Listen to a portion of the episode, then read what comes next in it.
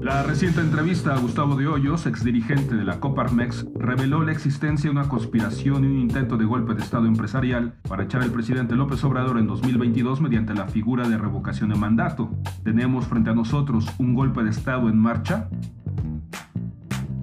Catapultado por los derroteros de la Operación Berlín, Ricardo Sevilla se ha dedicado a señalar la acción fascinerosa de Enrique Krause. El mismo, Ricardo Sevilla, antiguo mercenario conspirador, es un tipo duro que sabe jugar el juego de la crítica, el golpe teopolítico y la denuncia. Las voces habituales de Jessica Flores y Fernando Beltrán Nieves son las voces protagonistas de este nuevo episodio del complot nacional.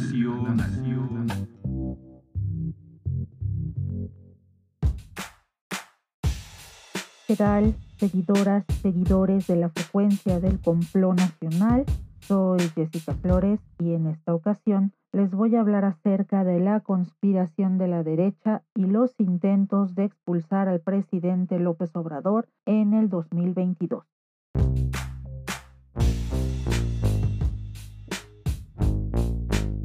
La semana pasada, el diario digital, sin embargo, publicó una entrevista con Gustavo de Hoyos, hombre de negocios y ex dirigente de la Coparmex, quien admitió haber participado en una serie de reuniones que tuvieron el propósito de articular un frente amplio opositor, el cual llevaría a cabo varias estrategias para apresurar la salida del presidente Andrés Manuel López Obrador en el próximo año. Lo interesante de la entrevista con De Hoyos es que en efecto puso al descubierto toda la maquinaria de la derecha aglutinada en organizaciones no gubernamentales para parar de facto a la llamada cuarta transformación y devolver el control del país a los empresarios y los políticos de siempre. Como es bien sabido, este conjunto de personajes que integran el Frente Amplio Opositor son miembros de la derecha recalcitrante y de un sector que históricamente se ha enriquecido al amparo del poder a través de negocios sucios, concesiones, condonaciones de impuestos y partidas presupuestales a discreción, las cuales les fueron otorgadas por los gobiernos que antecedieron al López Obradorismo.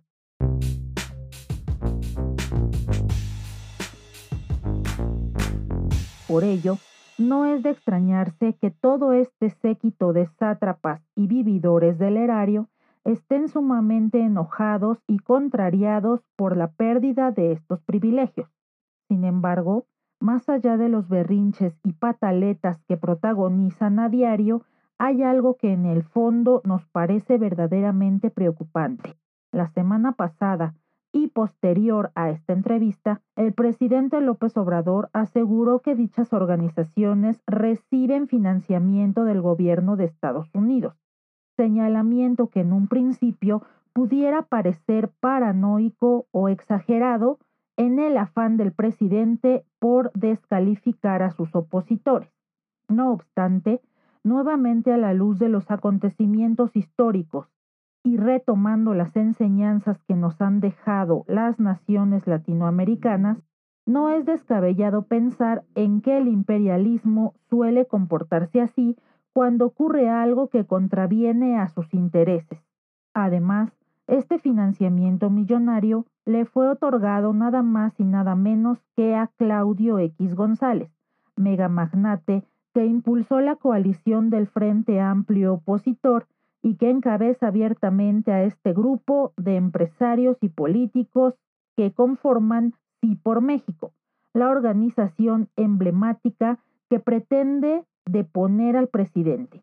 Al respecto, Gustavo de Hoyos, vocero de este grupo, aseguró que el presidente debe irse en cumplimiento a la consulta de revocación de mandato propuesta y ofrecida por el mismo Andrés Manuel López Obrador quien, una vez más, demuestra que a veces es el mismo que se pone el pie.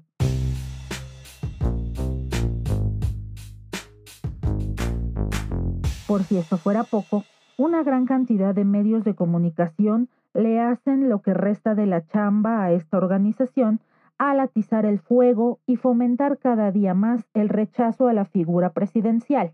Sin embargo, el presidente, aun con toda y esta andanada de insultos, vituperios y amenazas, también acaba de demostrar que cuenta con un nivel de aprobación entre la población del 60% de las preferencias contra el 30% de la desaprobación.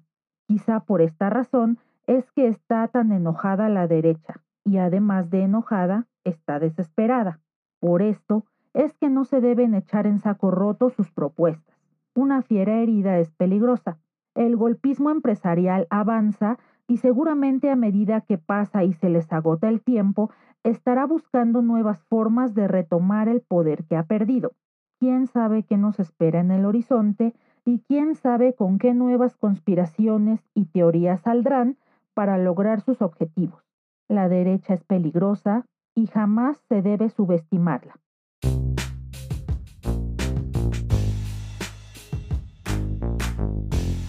Ahora es el momento de defender la democracia, esa democracia que tanto nos ha costado lograr y a la que tanto nos ha costado llegar. Hay que reconocer que en efecto el país está mal, pero podría estar peor. La vuelta al pasado no es deseable y significaría un retroceso brutal y una cancelación de la esperanza. El escenario político de México se ve muy complicado en el horizonte. Finalmente, Sabemos que el presidente tiene que irse, es verdad, pero en las fechas y tiempos establecidos y no debido a las presiones y conspiraciones de un grupo selecto de poder constituido por los mismos de siempre. De verdad, ojalá que la ciudadanía organizada podamos frenar el golpe. Defender la democracia es una tarea que nos concierne a todos. Gracias por escuchar y hasta la próxima.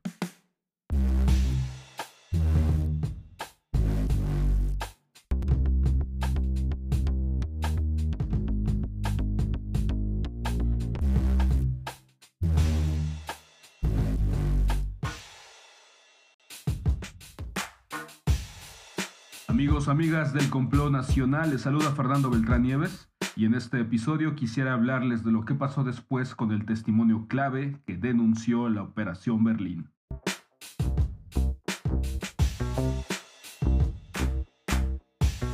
Antes de la dispersión y sus derroteros de lo que conocimos como Operación Berlín, publicado por Juan Carlos Rodríguez en el portal Eje Central el 14 de marzo de 2019, Ricardo Sevilla había sido un crítico cultural de bajo perfil. Algunos no lo conocíamos, pese a contar consigo con un historial de publicaciones en diarios o suplementos culturales de interés y algunos libros. A modo de una llama explosiva que se apagó extrañamente muy rápido, Aristegui Noticias convocó a Sevilla, fuente clave del reportaje, y difundió su testimonio con toda la claridad posible. Impávidos nos enteramos que a través de las gestiones de Fernando García Ramírez, Enrique Krause, aseveró Sevilla, había estado reclutando a mercenarios de propaganda política para llenar de estiércol la tercera candidatura presidencial de López Obrador.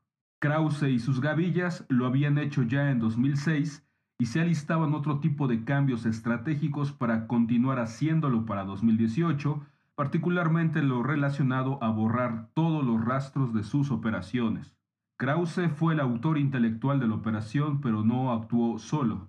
Frente al nulo impacto de su ensayo político El Estado soy yo durante la mitad del 2018, donde buscó difundir otra vez la figura de López Obrador de la mano del populismo autoritario y descontarle así votos provenientes de las clases medias o las profesiones liberales, la situación orilló a Krause a reformular.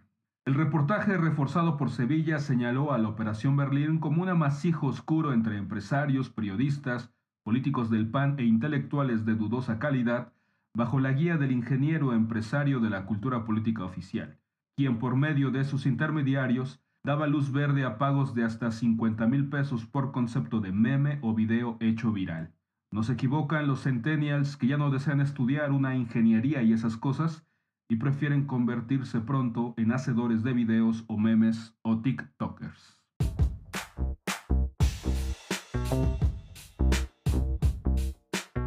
Disponible aún pero hiper editada en el portal de Aristegui Noticias, pudimos apreciar en aquella entrevista del 18 de marzo de 2019 a un Ricardo Sevilla en modo confesional de haber formado parte de una conspiración durante 18 meses. Más de uno quizá llegó a plantearse las motivaciones de fondo que tuvo Sevilla para ir a ventilar no solo a Krause, sino a sí mismo, que estaba realmente en juego un diferendo de cobros, de cifras o de qué. Estarán de acuerdo que uno no se arrepiente un día de sus fechorías y luego se denuncia a sí mismo en público, no más porque el tribunal de la conciencia, la valentía necesaria para hacerlo, o las ganas posteriores de escribir un libro.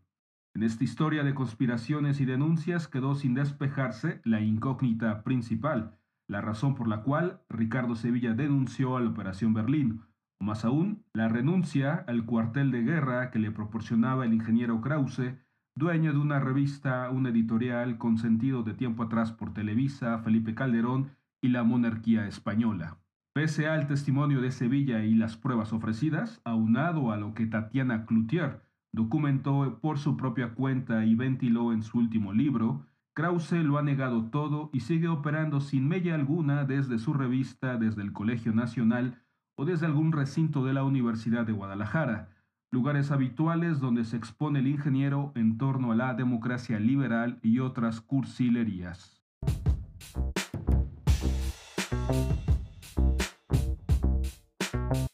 De un tiempo a la fecha, Ricardo Sevilla se ha propuesto algo más que el recuerdo de un sujeto a sueldo de la conspiración. Después de su conversión pública, Ricardo Sevilla impulsa vivamente una suerte de guerra cultural en sus redes sociales. Todos los días denuncia a Krause y a sus amigos en Twitter que no pueden pronunciarse sin dejar de citar a Octavio Paz o sin dejar de lucrar con su legado, como Guillermo Sheridan o Christopher Domínguez Michael. Y de un tiempo a la fecha, Ricardo Sevilla entrega piezas de investigación en portales pro 4T, como Regeneración o Sin Censura, donde ventila las conspiraciones contemporáneas que se siguen tejiendo en contra de López Obrador.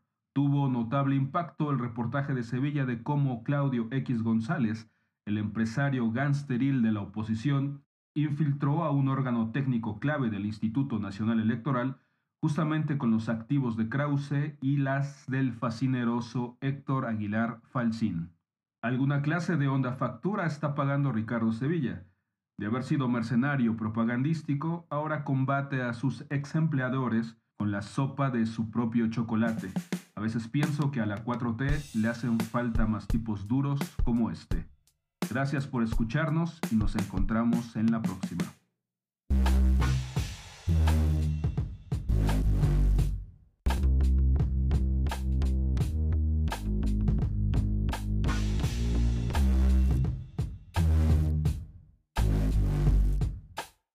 Hemos llegado así al término de este episodio. Ahora puedes contactarnos en Instagram siguiendo al Complot Nacional o en Facebook, la página del Complot Nacional. No olvides suscribirte a nuestra frecuencia sonora en Apple Podcasts o en Spotify o donde sea que escuches tus podcasts.